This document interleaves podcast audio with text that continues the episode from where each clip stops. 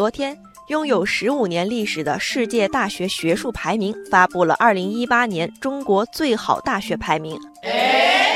在中国六百所大学里，清华大学、北京大学、浙江大学位列三甲。许多网友也都在排行榜上寻找母校的名次。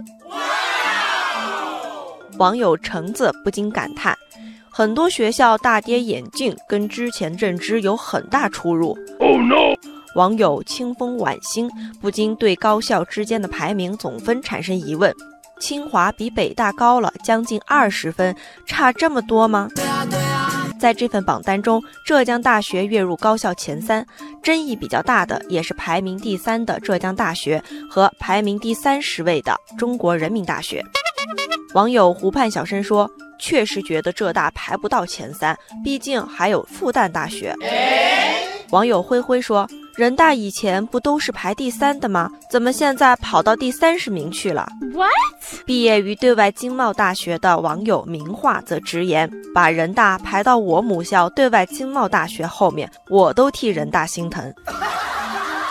仔细观察一下这些著名的大学榜单，就会发现，之所以各家排名会有所不同，很大程度上是因为构成各家衡量评价的要素不同。网友法学生表示，所有排名都只能作为参考，因为标准不一样，不能说哪个就是绝对精准的。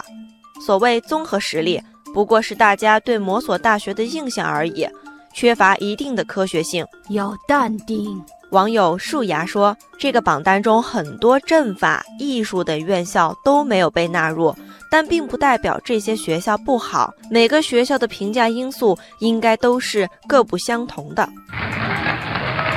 而在众人争相查看并热议高校排名次序时，网友大川认为，热衷于高校排名本身就有问题。Yes，网友环游世界说，这种排名年年都被很多人吐槽不公平，排名只是参考而已，高校用实力说话比口水仗要管用。